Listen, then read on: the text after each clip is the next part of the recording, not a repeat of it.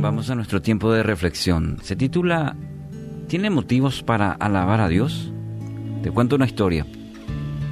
Un predicador tenía en su congregación una anciana muy, muy pobre, que tenía este hábito de, de, decir en la iglesia, en los cultos, bendito sea Señor, bendito sea el Señor, amén.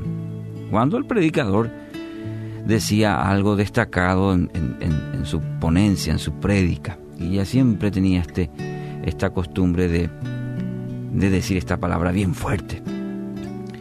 Pero esto parece que le molestaba un tanto al predicador.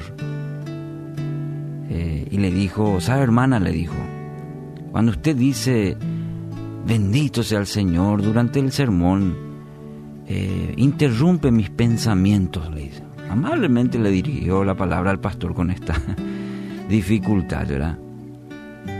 Y no tuvo mejor idea que decirle, si no lo hace durante todo este año, el resto del año, le voy a regalar un, pan, un par de frazadas nuevas. Y la hermana, que lógicamente era muy pobre y esta oferta le pareció buena, aceptó. Eh, hizo lo que pudo, hizo lo que pudo para ganárselas y permaneció, dice, callada domingo tras domingo.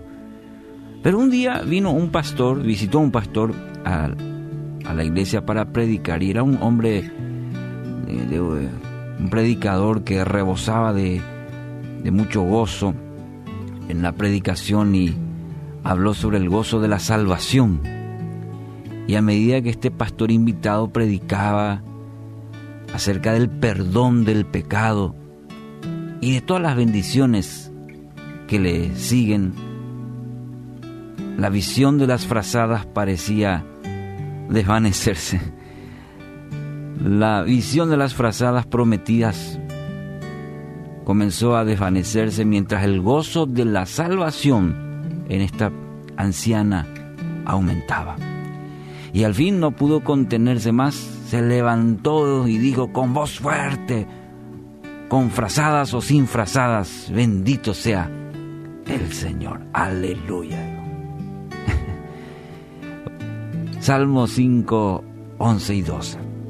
Con esta ilustración quisiera introducir a este tema. Dice el salmista, pero alégrense todos los que en ti confían, den voces de júbilo para siempre, porque tú los defiendes.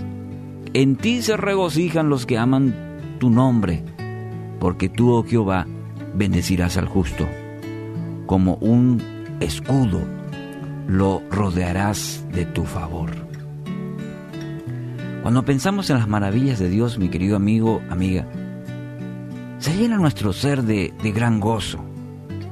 Y nuestra reacción natural es querer alabar a Dios por lo que ha hecho hace por nosotros. Y el hecho de concentrarnos en, en la bondad de Dios, en lo que Él hace cada día, esto permite o, o nos conduce a una alabanza en nuestra vida. ¿Cuál es nuestra primera reacción? ¿Cuál es nuestro primer pensamiento al levantarnos? ¿Cómo fue tu experiencia hoy? ¿De queja? ¿De una lista larga de ocupaciones que tenés hoy? ¿De lamentos? ¿Pensamientos negativos? ¿Cuál es nuestro primer pensamiento? ¿Y si nos concentramos en alabar a Dios?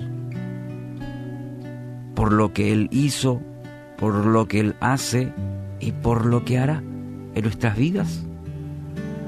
Creo que muchas cosas van a, van a cambiar en nuestra vida, van a cambiar en nuestra actitud y eso determinará nuestro día a día. El salmista lo experimentó. Alégrense los que en Él confían. Cuando ponemos esa confianza en Dios, hay un cántico en nuestra vida, hay una alabanza que brota de un corazón agradecido, que da voces de júbilo, porque dice los defiendes. ¿Quién es tu protección? Dios es tu protección. Y eso automáticamente empuja el corazón para que brote voces de júbilo. Se regocijan en el Señor los que aman su nombre, porque está confiado y esa confianza lo lleva a una gratitud, porque dice, en ti ha confiado, bendecirás al justo, como un escudo lo rodearás de tu favor. Ese es el resultado de una vida de alabanza. En él se regocijan los que aman su nombre, porque Jehová bendice al justo como un escudo lo rodea de su favor. Entonces, alaba a Dios en esta mañana. Hoy Dios te da la vida, celebra su bondad, canta alabanzas por lo que es y seguirá haciendo en tu vida.